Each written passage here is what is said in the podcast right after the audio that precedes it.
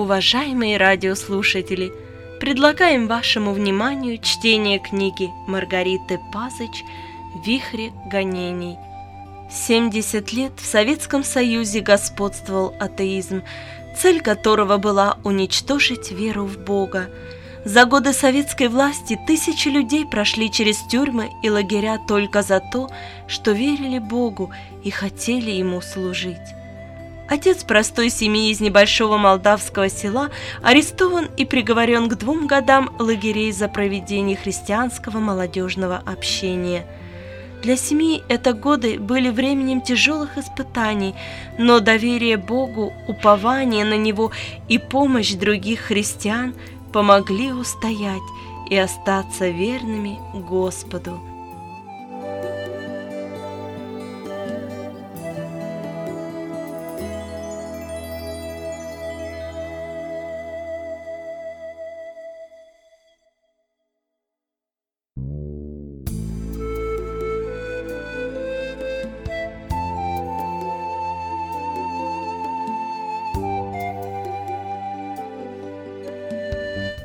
Глава первая. Арест. Солнечный октябрьский день начался как обычно и не предвещал ничего особенного. Роман Моисеев попрощался со своей женой Людмилой и отправился на работу, а Людмила стояла и размышляла о планах на новый день. Она радовалась тому, что дети еще спят, и можно в тишине и спокойствии почитать Библию и помолиться, чтобы Господь благословил этот день и даровал успех во всех делах. Неделю тому назад она вернулась из больницы после рождения сына и все еще была очень слабой. Но в доме всегда много работы, да и дети требовали внимания и ухода, потому отлеживаться возможности не было. В это утро Людмила чувствовала себя не очень хорошо и решила измерить температуру. Она поставила термометр под мышку и в этот момент услышала, что кто-то вошел во двор. С термометром в руке она вышла из дома и увидела, что к двери направляются двое – рядовой милиционер и лейтенант милиции. «Где хозяин дома?» – спросил лейтенант и при этих словах вырвал из рук Людмилы термометр. «Я хозяйка дома», – ответила Людмила.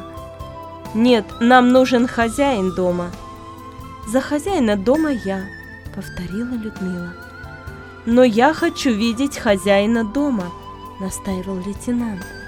Как видите, его нет, перед вами стою я, спокойно отвечала Людмила. Лейтенант посмотрел на термометр и спросил, что это такое? То, что видите.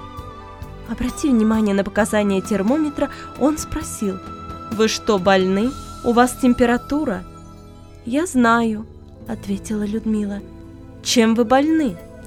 «Неделю назад я вернулась из больницы после родов и еще не совсем выздоровела». «О, с этим не шутят, вы должны лечиться». «Мы и без вас знаем, что нам делать», — возразила женщина. Разговор продолжался еще некоторое время.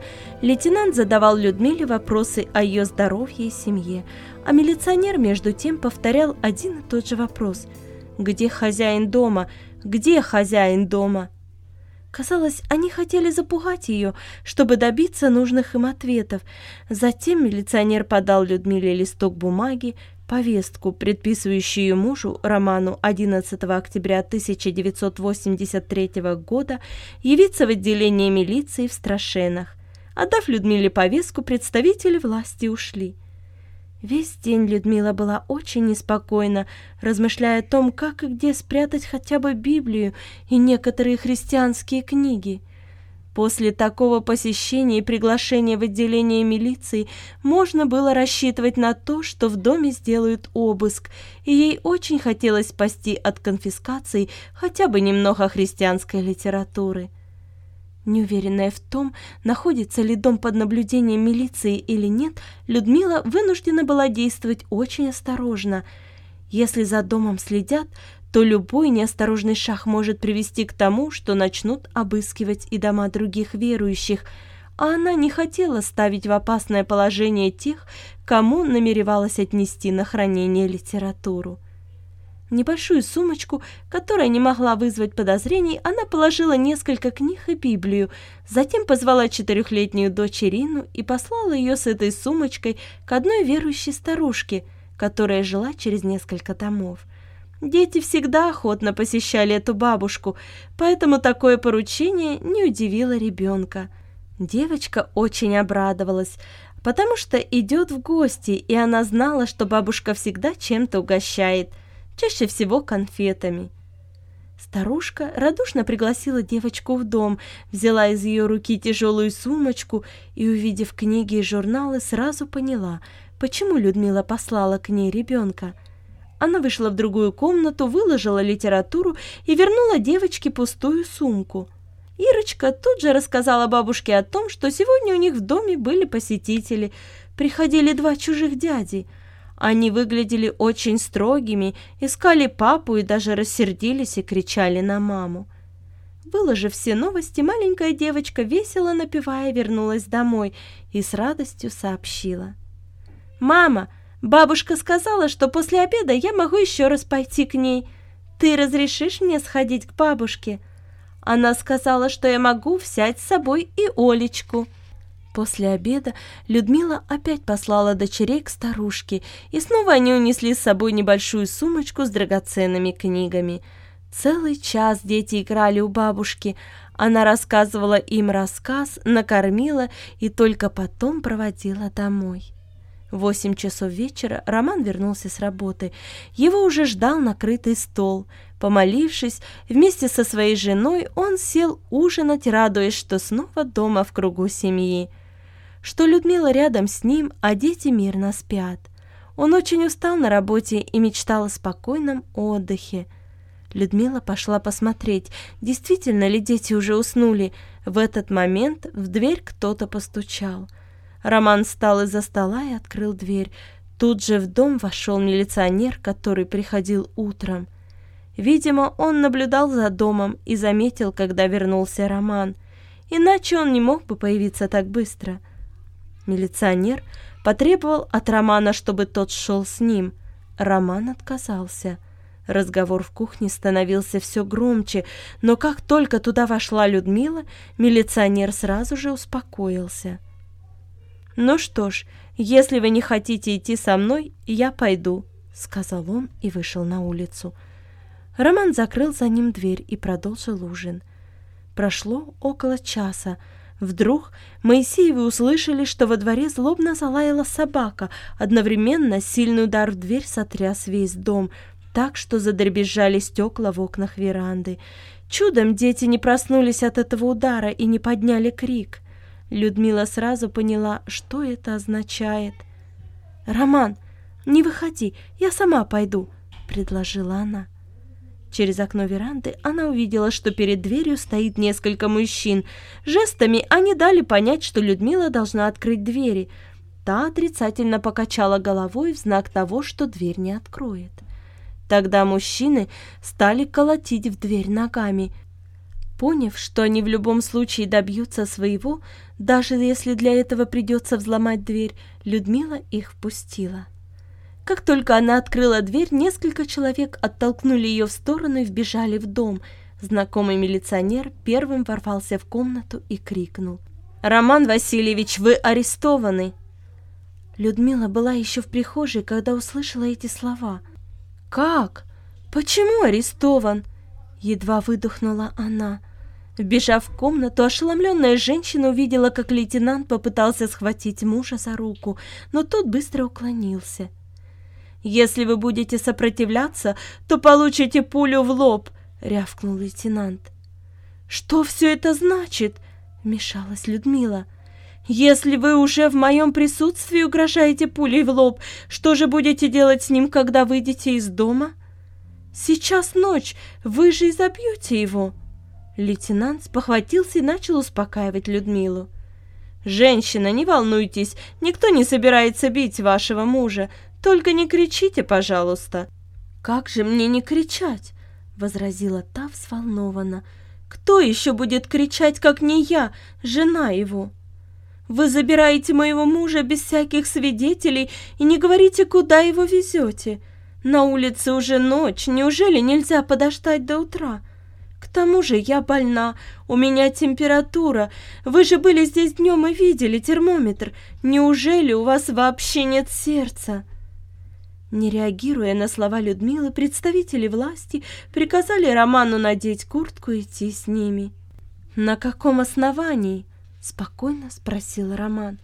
Предписание явиться в отделение милиции выписано на 11 октября, то есть на завтра, а не на сегодня. Завтра утром я сам приду к вам». «Нет, вы сейчас же поедете с нами», — настаивал милиционер. «Хорошо, я пойду с вами», — вынужден был согласиться Роман. «Но прежде я помолюсь с женой». Он склонился на колени, Людмила осталась стоять. Она была настолько слабой, чувствовала себя так плохо, что боялась упасть. В молитве Роман просил Бога сохранить жену и детей, церковь и друзей, и помочь им и ему быть верными в служении Богу. Все это время милиционер кричал. «Это против закона! Это против закона!» Наконец, лейтенант не выдержал и приказал ему замолчать. Когда Роман поднялся с колен, ему приказали. «Оденьтесь потеплее, потому что на улице уже холодно. Вещей брать с собой не нужно, через несколько часов вы вернетесь домой». Роман снял с вешалки куртку и хотел было ее надеть, но тут к нему подскочил милиционер и начал обыскивать карманы. «Сколько у вас детей?» — спросил тем временем лейтенанту Людмилы. Трое. Не волнуйтесь, Моисеева, все будет в порядке. Завтра ваш муж вернется домой и расскажет вам, почему мы его забирали и что с ним произошло. На это Людмила ответила. Да, было бы, конечно, очень хорошо, если бы он завтра действительно вернулся. Роман поцеловал ее на прощание и направился к выходу, а за ним все посетители. У двери он еще раз оглянулся, улыбнулся жене, поднял в прощальном жесте руку и сказал «Не беспокойся» и вышел. Но как она могла не беспокоиться? Ее мужа арестовали и увезли. Куда? Этого она не знала. Не могла же она ночью идти и узнавать, куда увезли ее мужа и где он теперь находится. Ей даже не сказали, в каком отделении милиции и на какое время его повезли. К тому же она не могла оставить троих маленьких детей ночью без присмотра и идти куда-то на поиски мужа. Что делать? Где найти помощь? Всю эту ночь Людмила не спала, и со слезами она молилась, чтобы Бог сохранил и утешил Романа. Она предполагала, что причиной его ареста стало молодежное общение — которое состоялось в Молдавии 22 мая 1983 года. Что же это было за общение? Роман и Людмила жили в живописном молдавском селе Волонтировка. Деревня эта находится в Молдавской республике, главный город Молдовы – Кишинев. Жители деревни обитали в небольших домах, обычно окруженных огородом и виноградником или же садом – Сама деревня раскинулась среди зеленых холмов и полей. Весной все вокруг цвело и благоухало, природа пленяла своей красотой. Роман с Людмилой тоже жили в маленьком домике, в огороде росли овощи, в саду созревали фрукты и вкусный виноград. Они не относились к тому числу богатых людей, усадьба их была небольшой – но в их доме царил мир и счастье, потому что они были христианами и воспитывали своих дочерей в страхе Божьем. Был воскресный день, и Роман вместе с дочками поехал на собрание, а Людмила осталась дома. Она ожидала ребенка и чувствовала себя не очень хорошо.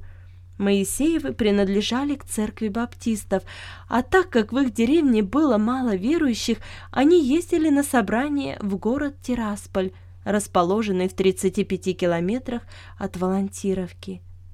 Роман проповедовал в церкви и принимал активное участие в работе с молодежью.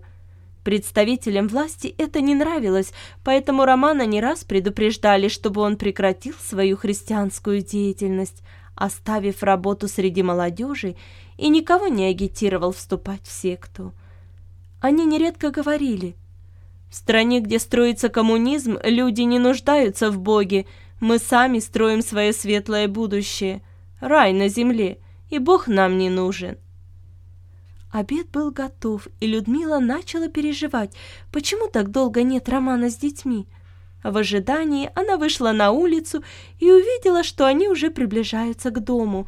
По выражению лица мужа сразу можно было понять, что он пережил что-то радостное.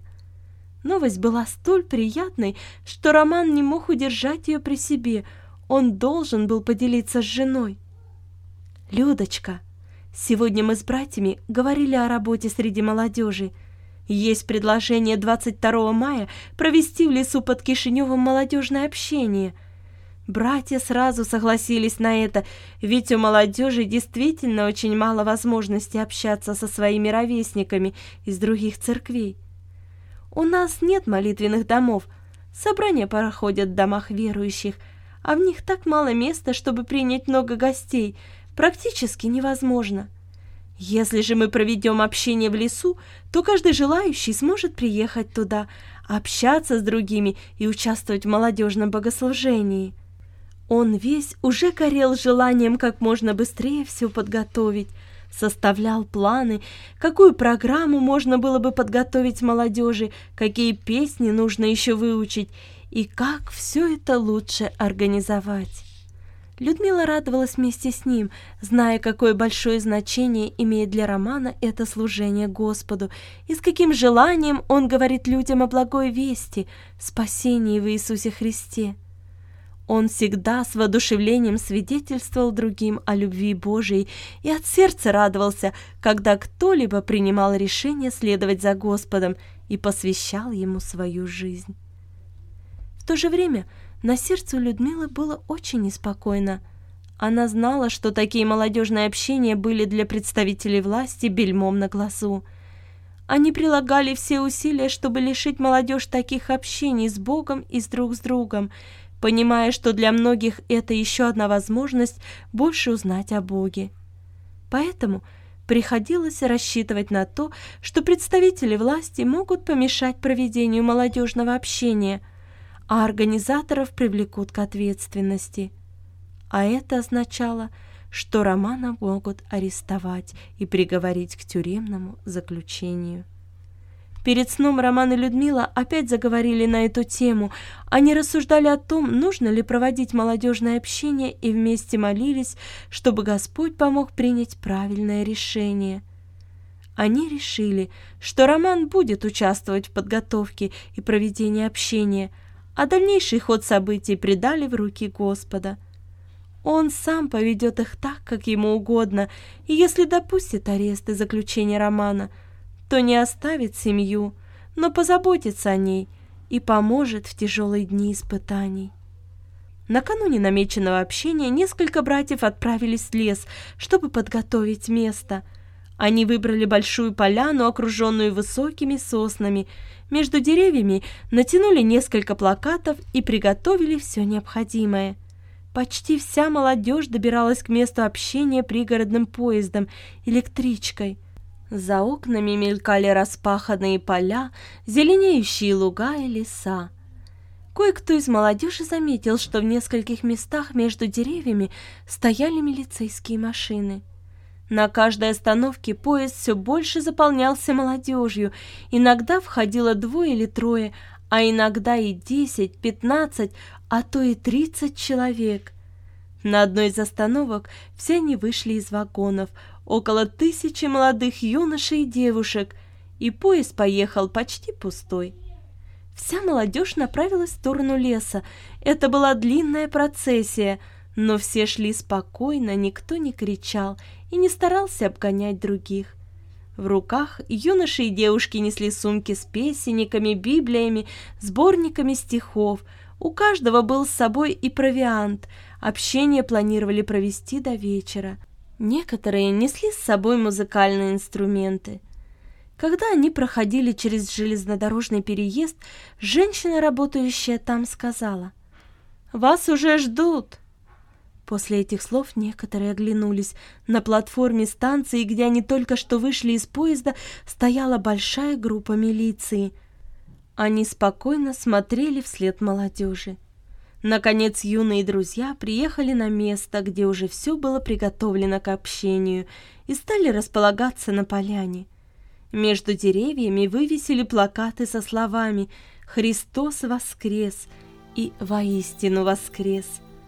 В 10 часов молодежное общение началось общей молитвой – так как христианский мир только две недели назад праздновал воскресение Иисуса Христа, молодежь с большим воодушевлением спела гимн «Он жив, Он жив, с собой Он смерть попрал, Он жив, Он жив, Господь всех сил восстал». Кое-кто из слушателей сидел на траве, но большинство стояло – и все внимательно слушали проповедь о воскресшем Спасителе. После проповеди группа молодежи с разных мест пели гимны, рассказывали стихотворения или декламации.